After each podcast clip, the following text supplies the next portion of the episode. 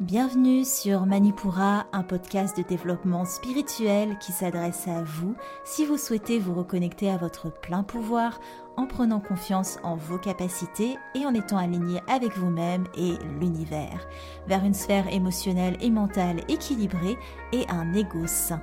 Je suis bas, yoga thérapeute, énergéticienne, astrologue et ma mission est de vous aider à développer toutes les ressources déjà en vous à travers des outils comme l'astral yoga, l'énergétique et l'écrit-thérapie, mon objectif est de vous rendre acteur de votre mieux-être et indépendant sur le chemin de votre spiritualité.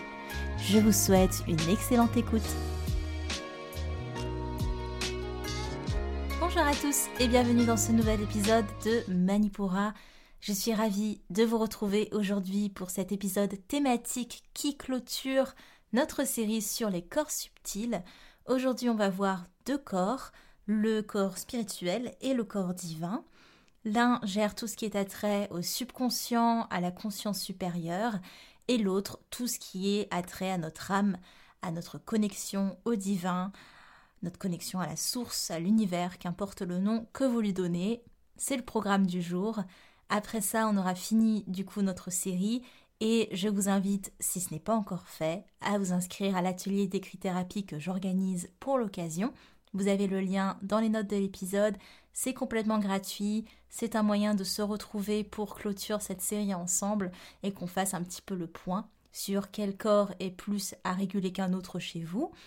En tout cas, après cette série, on va aborder des sujets thématiques qui sont peut-être un petit peu moins denses, on verra peut-être pas une série directement, on va faire des petits sujets par-ci par-là.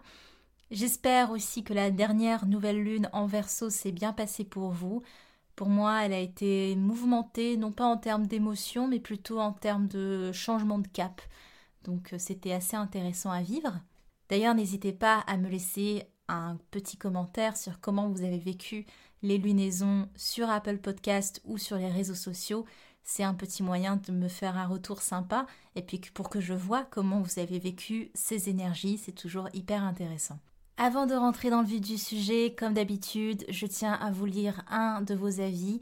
Celui-ci m'a été laissé sur Instagram par euh, Aurélie qui me dit Bonjour Amba, je te suis depuis quelques temps sur Instagram et j'ai découvert depuis peu tes podcasts que je trouve très intéressants.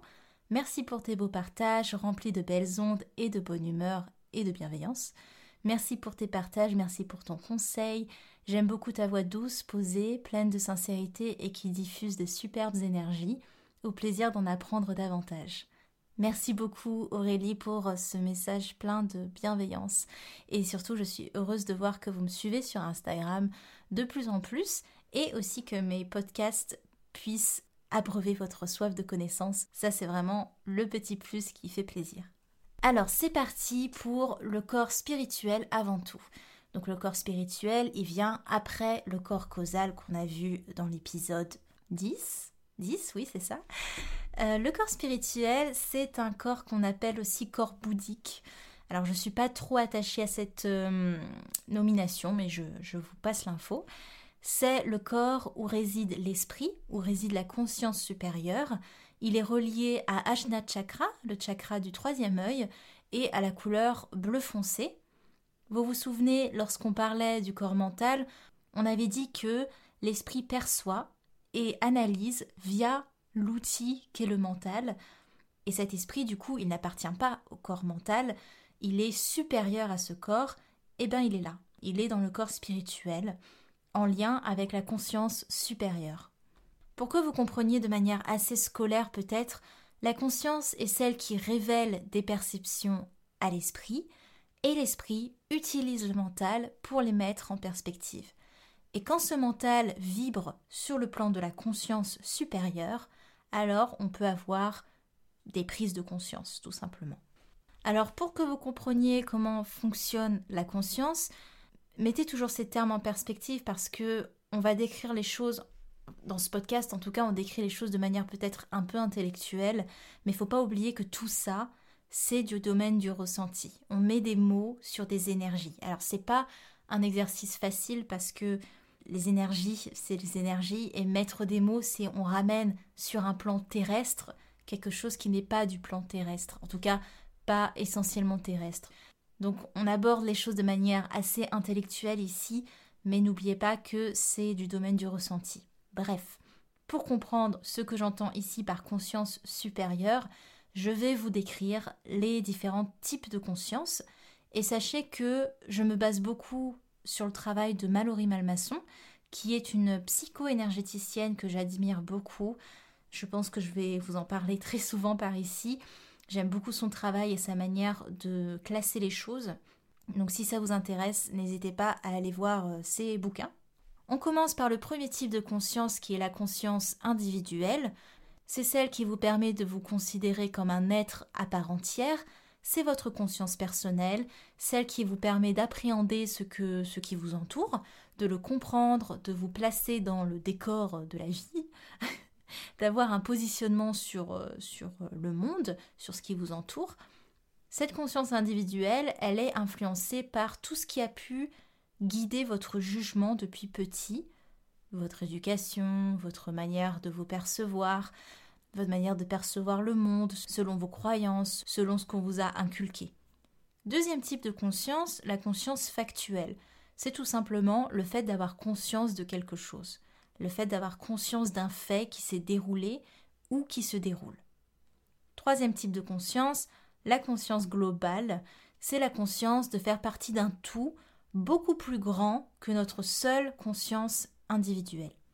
C'est d'avoir conscience qu'on est en fait un fragment de l'univers, qui n'est, on n'est pas du tout isolé, on fait partie d'une masse immense qui englobe tout. Pas tout le monde a accès à cette conscience-là, en tout cas pour quelqu'un qui s'identifie à 3000% à sa conscience individuelle, pour lui, ça ne va pas l'effleurer, cette, euh, cet esprit de conscience globale. Et c'est pour ça que parfois, il y a des gens qui disent qu'ils sont éveillés spirituellement. Parfois, c'est juste qu'ils ont cette conscience globale qui s'est éveillée à eux. C'est déjà très bien, hein. mais euh, en général, les gens parlent de ça.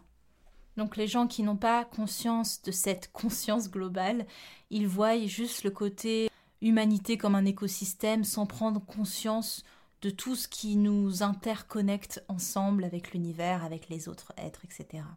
Quatrième type de conscience, la conscience supérieure, c'est la conscience qui va nous permettre de mettre en perspective, de faire des corrélations, des réalisations, de comprendre pourquoi on vit telle chose. Mais pas de le comprendre de manière mentale, mais vraiment de vivre cette prise de conscience comme quelque chose de si logique qu'on ne, peut pas le réfuter en fait. C'est vraiment la conscience qui vous permet d'avancer le plus dans votre cheminement spirituel, en tout cas une des consciences qui vous permet d'avancer le plus. Il y a d'autres types de conscience que je ne vais pas énumérer ici parce que je pense que ça va plus vous embrouiller qu'autre chose. Et c'est plus des consciences euh, multidimensionnelles, on va dire. Donc on va rester sur celle-ci pour l'instant. Le plus important à retenir, c'est que quand vous êtes connecté au corps spirituel, vous êtes connecté à cette conscience supérieure qui vous permet de lever le voile sur bon nombre de situations, de comportements, de synchronicité, de relations et d'expériences qui se présentent dans votre vie. Quand la conscience factuelle se contente d'avoir conscience des faits, la conscience supérieure, elle, elle va comprendre le pourquoi. Un pourquoi qui nous permet de grandir, d'évoluer, de comprendre tout simplement les enjeux de notre incarnation, les enjeux de la loi de cause à effet. Alors, je vous donne quelques outils pour développer votre connexion avec le corps spirituel avant qu'on passe au corps divin. Sachez que là maintenant, je ne parle plus de comment réguler le corps spirituel parce que on cherche pas à le réguler ce corps-là, on cherche surtout à entrer en connexion avec lui. Et une des manières de rentrer dans une plus grande connexion avec ce corps spirituel et donc la conscience supérieure, c'est pour le coup la régulation de tous les autres corps qu'on a vus précédemment dans les autres épisodes, le corps physique, le corps éthérique, le corps émotionnel, le corps mental et le corps causal, parce que si les autres corps sont embrumés par des charges, quelles qu'elles soient, ce sera plus difficile d'avoir la connexion avec votre conscience supérieure. C'est pas impossible, mais ça rend les choses beaucoup plus confuses. Par exemple, si votre corps mental il est très présent, vous allez avoir tendance à être dans l'intellect et ça va vous couper des ressentis parce que vous êtes dans une analyse constante. C'est pas grave en soi, mais c'est forcément moins évident de se connecter à sa conscience supérieure en, gardant juste le, prisme du mental. Ça arrive souvent qu'il y ait des gens qui soient très connectés à leur corps spirituel, mais qui sont pas du tout ancrés. Le corps physique ne prend pas place, et ça, ça pose problème parce que vous n'êtes pas venu vous incarner pour rien, vous devez vivre la matière, votre âme l'a choisi, cette expérience-là. Donc vous avez des gens qui sont très connectés spirituellement, mais qui sont plus du tout ancrés, et il faut vraiment trouver le juste milieu, c'est-à-dire que développer les corps supérieurs sans s'occuper des corps inférieurs, ça n'a pas de sens. Ils sont là pour une raison, et il faut vraiment ne pas privilégier un corps plus que l'autre. Ils ont tous une fonction et ils interagissent tous les uns avec les autres pour une raison. Tout ça pour dire que la connexion avec votre conscience supérieure sera beaucoup plus nette si les corps précédents sont harmonisés. On ne cherche pas une perfection, mais une régulation plutôt. Autre point que j'aimerais vraiment préciser avec vous, sachez que si vous avez une prise de conscience, quelle qu'elle soit, par exemple, vous prenez conscience que un des comportements que vous avez, c'est en fait votre ego derrière ce comportement-là, parce que vous agissez euh, selon une situation qui euh, pique votre ego dans une blessure profonde et que vous avez vraiment mis en lumière ce système-là, cette manière de faire de votre ego, eh bien, il n'y a pas de régression possible. Jamais vous n'allez perdre cette information-là, cette prise de conscience-là. C'est imprimé dans vos cellules, cette prise de conscience. Donc, si vous voulez, ce que j'essaie de vous dire, c'est que quand vous avez une prise de conscience, vous ne régressez pas, vous ne l'oubliez pas, elle est là, elle est imprimée et elle reste. Un autre point pour entrer en connexion avec votre corps spirituel, autre que de réguler les autres corps, c'est de développer votre intuition. Quand on parle d'intuition, on a du mal à transposer ce que c'est, ça a l'air compliqué, ça a l'air fastidieux, ça a l'air hors de portée, alors que pourtant, il n'y a rien de plus simple que d'entendre son intuition. Le tout, c'est de savoir l'écouter. il faut passer outre le mental qui va venir s'incruster presque directement après votre intuition et il va venir avec toutes vos peurs, toutes vos doutes, tout, tout ce packaging-là qui fait que du coup vous n'arrivez plus à faire la différence entre ce qui est du domaine du mental et ce qui est du domaine de l'intuition. Développer son intuition, ça induit de ne plus passer par le mental, par la logique, par l'analyse, mais de passer par un guide intérieur qui est là constamment. C'est plutôt cool d'ailleurs parce que vous avez vraiment votre guide intérieur H24 avec vous. Et c'est pour ça que je vous ai parlé de réguler vos autres corps avant, parce que ce sera encore plus simple d'avoir cette connexion avec votre intuition quand vous avez nettoyé, purgé un petit peu le mental inférieur.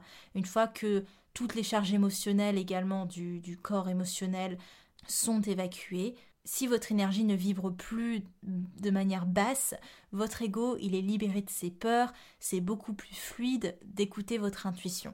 Bien sûr, vous n'avez pas besoin d'avoir fait tout ce travail en amont pour écouter votre intuition, mais c'est vrai que vous êtes moins embrumé quand il y a un travail de régulation des corps qui a été fait.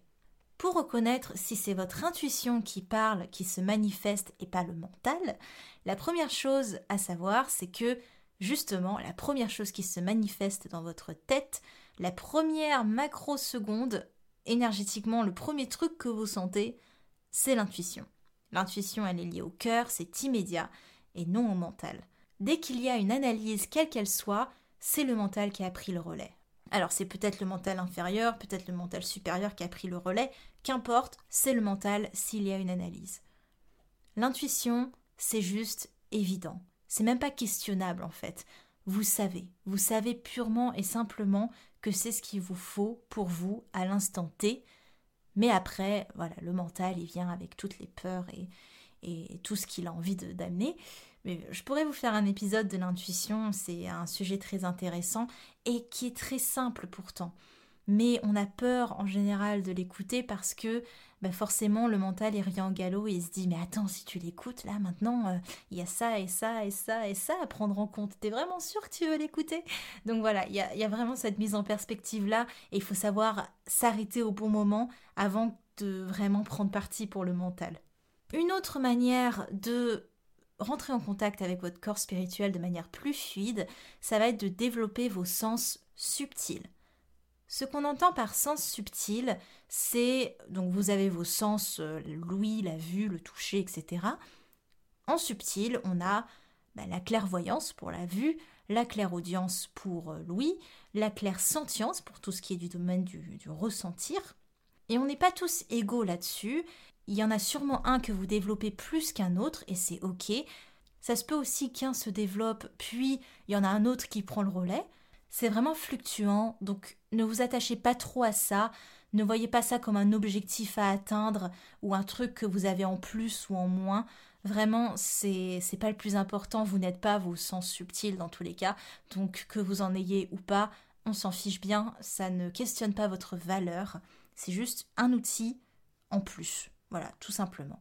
Du coup, ce n'est pas un don dans le sens où c'est inaccessible pour ceux qui ne l'ont pas, parce que tout le monde en soi a ses sens subtils, mais pas tout le monde peut le développer à l'instant T parce que parce que X ou Y raison, parce que c'est peut-être pas le bon moment, parce qu'il y a encore des portes qui doivent être ouvertes avant, c'est pas grave. Chacun a sa sa progression et on n'est pas là dans une compétition dans tous les cas. Tout le monde n'est pas prêt aussi à recevoir. Je prends mon exemple avec Claire Sentience qui m'aide complètement pour faire les soins énergétiques aux personnes que j'accompagne, mais c'est pas permanent, si vous voulez. Ça pourra peut-être passer et ça n'empêche personne de faire des soins énergétiques, même si vous n'avez pas clairsentience. Parce que dans tous les cas, et ça on en parlera aussi dans un autre épisode, si vous êtes dans l'amour et si vous êtes là pour le bien de la personne, vous pouvez faire un soin énergétique. Il n'y a pas besoin de dons particuliers. Il y a juste besoin d'être dans une énergie d'amour et surtout de vouloir pour l'autre et non pas pour soi. Et je dis que tout le monde n'est pas prêt à recevoir parce que je connais des gens qui ont clairvoyance. Et il y a plusieurs types de clairvoyance, mais pour celles où, euh, par exemple, des entités se manifestent sur le plan terrestre, moi personnellement, j'arriverai pas à le gérer encore. Je suis pas prête à gérer ça et ça ne se manifeste pas à moi. Donc, honnêtement, c'est pas si grave que vous ayez un sens subtil ou pas parce que ça se manifeste à vous si vous êtes prêt à le gérer aussi également. Faites confiance en l'univers de vous mettre des choses sur votre chemin quand vous êtes prêt à les accueillir, à pouvoir les gérer. Comme je vous l'ai dit, ça n'ajoute rien en valeur, c'est juste un canal qui est ouvert ou pas. C'est pratique dans certains cas, mais il y a bien d'autres canaux possibles. Mais voilà, c'est juste pour vous dire que c'est un outil d'avoir ces sens subtils, mais ce n'est pas une fin en soi. Une autre possibilité qui aussi pour le coup mériterait un épisode de podcast, ne vous inquiétez pas, je note tout ça quelque part dans tous les cas, c'est de parler à ses guides. Alors, si vous n'êtes vraiment pas familier avec cette euh, pratique, vous pouvez juste utiliser des outils, tout simplement comme des oracles, un pendule, tous les outils qui vous parlent. Vous pouvez même avoir plusieurs pierres de lithothérapie, les cristaux de soins, et vous diriger vers celle qui vous appelle le plus. Alors certes, c'est pas un, une communication avec vos guides comme on l'entendrait sur le sens humain du terme où vous avez un dialogue, mais c'est une guidance comme une autre. Vous allez aller vers la pierre qui vous fera du bien, vous allez aller vers la carte qui aura le message pour, pour vous à ce moment-là. Donc il y a vraiment tous ces outils à disposition pour parler à ces guides. J'en ai fait tout un article, d'ailleurs je le mettrai dans les notes de l'épisode si vous voulez, de plusieurs techniques pour pouvoir rentrer en contact avec ces guides. Il s'agit vraiment de trouver la technique qui vous convient le mieux. Pas besoin de toutes les accumuler à moins que vous ayez vraiment une grosse curiosité. Mais il n'y a pas besoin en soi de connaître plein d'outils pour entrer en contact avec ces guides. Et d'ailleurs, vous n'avez pas besoin d'outils non plus. Alors ça, je pourrais le développer prochainement, mais rien que de vous mettre en posture de méditation et prendre le temps de ressentir les densités énergétiques qu'il y a autour de vous, c'est un moyen d'entrer en contact avec ces guides. Il n'y a pas besoin d'outils si ce n'est que de vous concentrer et d'être pleinement là. Et surtout, de ne pas avoir, comment dire ça, cette, euh, cette attente d'avoir un dialogue purement humain, si je voudrais dire. Parce que ceux qui ont claire audience, pourquoi pas, ça peut peut-être se manifester par des mots très clairs, mais la plupart du temps, il ne faut pas s'attendre à ce que les guides nous disent des phrases ou, euh, nous, nous parlent vraiment avec des mots humains. C'est vraiment des, des densités énergétiques qu'on ressent et on sait si, voilà, si le conseil va plutôt par ici ou par là, si vous voulez. À moins que vous fassiez de l'écriture intuitive ou de la lecture intuitive, allez voir l'article que j'ai écrit sur les guides et je vous en parle plus en détail de toute façon. Un autre point pour développer sa connexion avec son corps spirituel, c'est de développer la loi de manifestation. Alors, je vais essayer d'en parler rapidement, je ne sais pas si je vais y arriver. Si vous voulez, il y a la loi d'attraction qui est très connue. Euh, on reçoit ce qu'on émet, donc on peut émettre une énergie pour attendre que l'univers la manifeste pour nous. Mais dans la loi d'attraction, alors certes c'est sympa parce qu'il y a un côté je formule les choses et formuler les choses ça aide déjà à leur réalisation parce qu'on les projette dans notre réalité, donc c'est très bien, il n'y a pas de souci. Mais il peut y avoir un côté passif dans la loi d'attraction parce qu'on est dans une attente au final que l'univers nous mette des choses sur notre chemin. Et ça, c'est quelque chose. J'ai vu un livre qui parlait de la loi d'attraction où ça disait faites votre commande à l'univers, quelque chose comme ça. Et ça m'a frappé parce que je me dis que mais ça marche pas comme ça. Enfin, c'est comment dire ça peut pas être, on peut pas être dans une attente aussi passive que l'univers mette les choses sur notre chemin en juste en formulant l'envie d'eux, si vous voulez. Même si c'est très bien formulé, même si l'intention est très grande, ça vous met dans, un, dans une passivité, une attente, et ça vous met aussi dans une notion de manque, parce que forcément, si vous voulez attirer à vous des choses, c'est que vous, les, vous manquez de ces choses-là.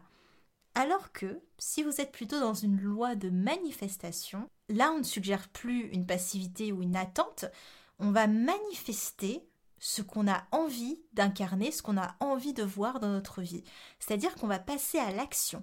On va manifester en conscience ce qu'on aimerait voir se faire. Et ça, ça suggère une action immédiate dans la matière et ça va engendrer des conséquences. Donc on manifeste ce qu'on veut pour avoir les conséquences souhaitées et ça, ça vous met déjà dans une énergie où vous êtes acteur de votre vie. Vous n'attendez pas patiemment que l'univers vous envoie des choses, sinon c'est trop facile.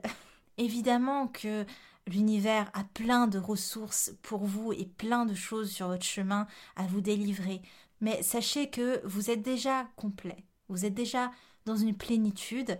Il faut être conscient de ça, que vous ne manquez de rien, soit tout est là, vous n'avez pas à attirer ou à attendre quelque chose, tout est là. Manifestez ce que vous voulez voir dans la matière, c'est le gage d'être acteur de sa propre vie. Voilà, j'espère que ça n'a pas été trop long. Je vais vous donner les postures d'astral yoga à la fin. Maintenant, on va parler du corps divin. On ferme la parenthèse, enfin la parenthèse, on ferme le paragraphe sur le corps spirituel et maintenant on se penche sur le corps divin. Le corps divin, on l'appelle aussi corps atmique. Personnellement, moi je préfère l'appeler comme ça parce que dans la philosophie yogique, Atman, c'est le terme qui fait référence à l'âme, à l'essence, à l'énergie de la source qui est en nous. Alors personnellement, dans les pratiques yogiques, je l'appelle le corps atmique, mais voilà, pour pas vous embrouiller les pinceaux pour ceux qui ne viennent pas du yoga, je vais l'appeler ici le corps divin. Enfin, c'est le nom qu'on lui donne et c'est pas plus mal aussi parce que quand on dit divin, ça nous rappelle qu'on a ce divin en nous à l'échelle de notre corps, qu'on est cette divinité qu'elle est accessible, qu'elle est, c'est nous tout simplement. Ça fait partie, ça nous constitue. Ce corps, il est lié à la couleur violette et au chakra coronal Sahasrara Chakra. C'est le corps qui gère la connexion avec le tout, avec la source. Il permet de capter aussi des informations d'autres plans. Et ce corps, il reflète les aspirations de notre âme car notre âme, elle aspire à des choses, et c'est en se connectant aux aspirations de notre âme qu'on se connecte au corps divin. L'âme aspire à plusieurs choses. Premièrement, elle aspire à l'union, à la complétude, au fait d'être complet. L'âme, elle est entière, si vous voulez, elle ne manque de rien, et elle n'est pas isolée non plus du tout. Tout est là, tout est en nous, toutes les réponses, l'univers est en nous, nous sommes l'univers, n'y a rien à atteindre, tout est là, mais on est en général pas connecté avec les aspirations de notre âme, on est dans un brouillard, le brouillard de l'inconscient, qui nous empêche de voir que tout est déjà là. Et c'est pour ça qu'il n'est pas question de progression pour moi dans la spiritualité, dans le sens où il y aurait un but à atteindre, mais il n'y a que à lever des voiles d'inconscience. Voilà, c'est vraiment que ça. On va lever un par un des voiles d'inconscience, et concrètement, on les lève en prenant conscience, tout simplement. tout simplement. Donc, la première aspiration, la première chose à laquelle aspire notre âme, c'est elle aspire à l'union. Quand on n'a pas conscience de l'unité et de la complétude de l'âme, on se sent séparé, on se sent en marge avec le tout, en marge avec nous-mêmes du coup, parce qu'on est le tout, le tout est nous. Donc si on ne se sent pas uni au tout, eh ben on ne se sent pas uni à nous-mêmes et on se sent complètement séparé de notre âme. J'espère que vous suivez toujours. La deuxième aspiration de l'âme, c'est l'expansion, le fait de s'expanser. Alors que quand on est dans l'inconscience, on va se sentir restreint, on va sentir que quelque chose nous bloque. Troisième aspiration de l'âme, l'âme aspire à se manifester, à être actrice de ce qu'elle met en place. On l'a vu avec la loi de manifestation un peu plus tôt. Elle est actrice de ce qu'elle met en place et du coup, elle est complètement en conscience de ce qui vient à elle parce qu'elle a manifesté ce qu'elle voulait manifester. Il n'y a pas de place pour une attente passive. Quand on n'est pas connecté à cette aspiration d'âme qui est de manifester les choses, alors on a l'impression qu'on est en train de subir sa vie, que les événements nous arrivent sur le bout du nez et qu'on n'a rien demandé et qui sont là. Donc voilà, ça c'est vraiment quand on n'a pas conscience que notre âme, elle, a cette volonté de se manifester. Quatrième aspiration d'âme, l'âme aspire à la confiance. Quand l'inconscient, lui, ne voit que du doute ou des peurs, l'âme aspire aussi à la paix. Quand l'inconscient, lui, il a l'impression qu'on mène une vie de combat qui ne s'arrête jamais. L'âme aspire aussi à l'élévation. Quand l'inconscient, lui, il a juste l'impression de stagner. Si ça vous intéresse d'en savoir plus sur les aspirations d'âme, je vous conseille vivement les ouvrages de Mallory Malmasson, encore une fois. Elle explique tout ça très en détail, de manière très fluide. Alors, concrètement, comment on fait pour se connecter au corps divin? Comme je vous l'ai dit, il ne s'agit plus là de réguler les corps, le corps spirituel et le corps divin, mais d'établir une connexion pérenne avec eux. Il y a plusieurs pistes pour se connecter au corps divin. La première, c'est de se connecter aux aspirations d'âme qu'on a vues juste avant, euh, le fait de manifester, le fait de s'élever, de s'expanser, l'unité, etc. Il y a aussi les sorties de corps ou euh, le, voyage astral. Ce sont des pratiques où on, ben, on, voyage tout simplement sur des plans, le plan astral et on rentre en connexion avec des plans supérieurs. C'est pas quelque chose que je vais vraiment développer ici parce que c'est pas quelque chose que je fais de manière régulière du tout. Vous le faites tous les soirs hein, dans vos rêves, hein. quand vous êtes dans votre conscience onirique, vous faites des voyages astraux, mais euh, ça peut aussi arriver quand vous êtes dans des états de méditation. Moi, c'est mon cas, mais pas tout le temps, évidemment, c'est même assez rare. En état de méditation, tout d'un coup, on se retrouve à ne plus vraiment être là mais des voyages astraux euh, où vraiment on sent une projection du corps euh, très loin, ça, ça ne m'est pas vraiment arrivé, donc je ne peux pas vraiment en parler parce que je n'ai pas l'expérience là-dedans tout simplement. Je vous mettrai le compte Instagram d'une nana, alors son nom m'échappe maintenant là de ma tête, mais je sais qu'elle travaille beaucoup euh, là-dedans, donc j'essaierai de penser à mettre, à mettre son Instagram pour que vous puissiez aller vous renseigner là-dessus si c'est quelque chose qui vous plairait. Une troisième piste pour vous connecter au corps divin, c'est la manifestation. Le fait, encore une fois j'en parle, d'avoir l'intention, mais aussi d'avoir la mise en action qui suit vers le changement que vous voulez voir dans votre vie, d'amorcer vraiment ce changement en manifestant ce qui est nécessaire pour, pour que ça change. Honnêtement, quand vous avez envie de vous en sortir, il va y avoir ce cap où vous allez vous dire ok bah je vais manifester les choses pour. Et à partir de ce moment là vous vous connectez un peu plus au divin parce que vous passez les caps les les comment dire ça les, seuils de l'ego. Euh, vous, vous dépassez les griffes de l'ego. Et ça ça vous connecte forcément à quelque chose de plus supérieur déjà. D'ailleurs ça me permet de rebondir sur le, la quatrième piste. Plus vous augmentez votre champ et votre niveau de conscience plus vous vous connectez au corps divin. Pour finir cet épisode sur le corps spirituel et le corps divin, je vous donne votre exercice d'écrit-thérapie et votre pratique d'astral yoga qui suit. J'espère que cet épisode ne sera pas trop long. J'espère que j'ai bien fait de réunir les deux corps en un épisode, on verra bien. Alors, en écrit-thérapie pour le corps spirituel, vous pouvez déjà faire ce qu'on appelle de l'écriture intuitive. Clairement, c'est c'est l'outil le, plus parfait pour ça. J'en parle plus en détail dans mon article sur euh, comment communiquer avec ses guides que je vous mets en lien dans la description. L'écriture intuitive, c'est tout simplement de vous mettre dans un état un petit peu de méditation, de prendre un cahier et d'écrire tout ce qui vient, vraiment sans y penser. Alors attention à ne pas confondre avec l'écriture automatique. L'écriture automatique, c'est un, outil qui est utilisé dans des pratiques ésotériques, euh, des pratiques médiumniques, où c'est une, euh, entité qui vient euh, écrire pour vous. Là, non. Là, c'est votre énergie, c'est vous qui écrivez avec cette connexion peut-être avec vos guides, mais c'est toujours votre énergie qui est en contrôle de ce qui se passe. Donc ne vous inquiétez pas, dans tous les cas, l'écriture intuitive, il n'y a pas de risque, c'est votre petite pratique de méditation vous avez votre cahier et vous écrivez ce qui passe par votre tête, tout simplement. L'écrit-thérapie pour le corps divin, cette fois-ci, on va parler des aspirations d'âme qu'on a développées assez rapidement. Je vous propose de noter ces petites questions. Question numéro 1. À quoi j'aspire? Quelles sont mes aspirations? Laissez-vous le temps de répondre à cette question et puis après prenez le temps vraiment de vous relire.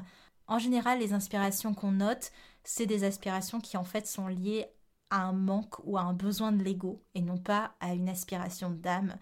Ou alors c'est des buts qu'on a envie d'atteindre dans le futur alors que tout est déjà là. Si c'est des aspirations d'âme, il n'y a pas de but à atteindre, tout est déjà là. Donc déjà ça c'est une question à part.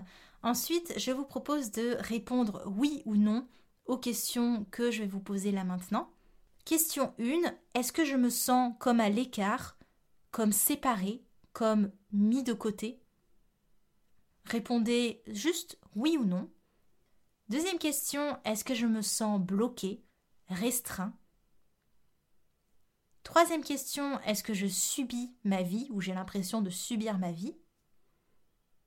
Quatrième question, est-ce que j'ai l'impression d'attirer à moi que des événements négatifs, que des situations néfastes?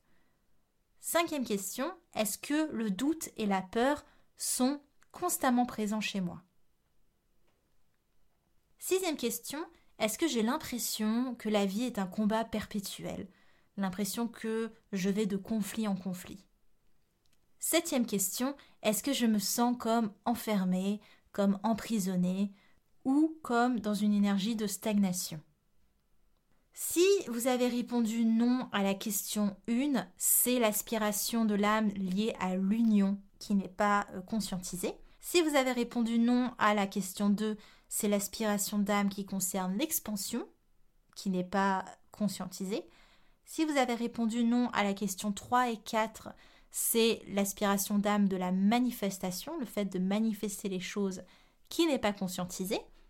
Si vous avez répondu non à la question 5, c'est l'aspiration qui est liée à la foi, le fait d'avoir confiance en la vie, confiance en l'univers qui n'est pas conscientisé. Si vous avez répondu non à la question 6, c'est tout ce qui est en rapport avec l'harmonie et la paix que vous ne conscientisez pas. Vous n'avez peut-être pas l'impression que c'est en vous alors que ça l'est concrètement. Septième question, si vous avez répondu non, c'est tout ce qui concerne l'élévation de l'âme, la liberté de l'âme qui est concernée. Vous ne conscientisez pas encore profondément que vous êtes libre, que vous pouvez vous élever, qu'il n'y a rien qui vous, vous restreint ou vous empêche de, de vous élever. Et enfin, votre séquence d'astral yoga. Alors, comme d'habitude, vous retrouverez les séquences en reel sur Instagram. Pour travailler le corps spirituel, on va être dans des énergies plutôt verso, plutôt uraniennes. On va faire des postures visionnaires comme Alasana ou Shalamba Shirsasana. Je vous mets toujours les contre-indications des postures dans les posts Instagram, donc n'hésitez pas à aller lire ces contre-indications parce que euh, bah, c'est important tout simplement et les reels sur Instagram ne me permettent pas euh, de vraiment étoffer le sujet. Donc allez toujours lire les descriptions des séquences avant de les faire. Pour le corps spirituel, on va aussi faire Balasana, la posture de l'enfant, avec une rotation au niveau du chakra du troisième œil, Ajna Chakra. Je vais vous montrer ça dans le reel. Et pour travailler le corps divin, on va être dans des énergies du signe poisson, des énergies neptuniennes, où on va faire euh, Savasana, tout simplement la posture de relaxation en yoga, et Viparita Karani, qui est juste une posture un peu bonbon c'est une posture géniale. Même si vous ne faites pas du yoga, allez voir Miparita Karani. Vous me remercierez plus tard, j'en suis convaincue. Voilà, aujourd'hui on a vu le rôle du corps spirituel, du corps divin, de comment les rentrer en connexion avec euh, ces corps-là avec plus de facilité, plus de fluidité. Je vous rappelle que vous pouvez retrouver, vous pouvez vous inscrire à l'atelier d'écrit-thérapie complètement gratuit que j'organise le 24 février pour conclure cette série sur les corps subtils. Quant à moi, alors je suis très heureuse d'avoir pu vous inculquer les bases, on va dire, sur lesquelles on va pouvoir aussi se reposer pour les épisodes thématiques précédents, euh, suivants. je suis un peu fatiguée. Mais voilà, je suis très heureuse qu'on puisse aussi aborder d'autres thématiques dans les prochains épisodes thématiques, justement. Il me tarde de voir avec vous, par exemple, comment vous faire un auto-soin, euh, comment communiquer avec vos guides justement, euh, ben, plein de sujets. J'ai vraiment plein de sujets, le karma, bref, bref. Je, je suis vraiment en profusion. C'était en bas de Manipura, à lundi prochain. Merci. Manipura, c'est déjà terminé pour aujourd'hui. Je vous remercie de votre écoute et si cela vous a plu, n'hésitez pas à partager et à laisser un commentaire sur Apple Podcasts ou sur mes réseaux sociaux. En attendant, vous pouvez télécharger mon cahier de pensée positive gratuitement en cliquant sur le lien dans la description de l'épisode. Quant à moi, je vous dis à la prochaine et surtout, prenez bien soin de vous.